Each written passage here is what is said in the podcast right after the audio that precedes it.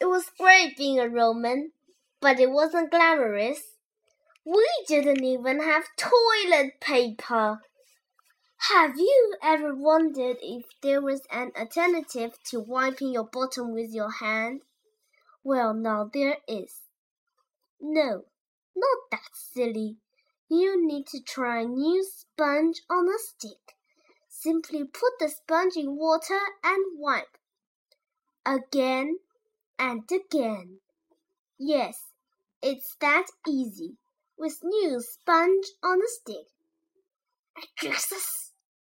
Atrixus! Yes, sponge on a stick. is number one for number two. Sponge is available from all leading market stores and stick is available from all leading trees. It's true. Romans have some pretty funny ways of keeping clean. I mean, what could be sillier than a sponge on a stick, eh? Well, this could. Hi, honey. I'm home.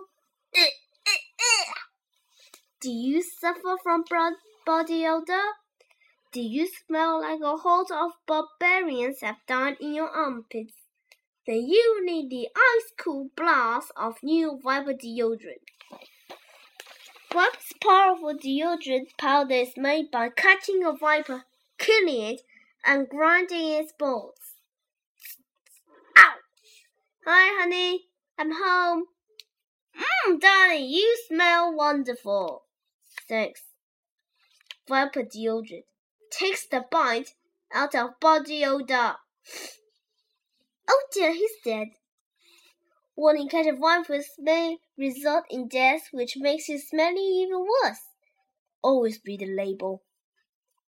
Oh, phew, that's better. Pass me the sponge on a stick, will Marcus? Mmm, all thanks. Oh, that's just the stew. So the sponge must have fallen off the end. Oh, I got splinters. Here you are, dry eyes.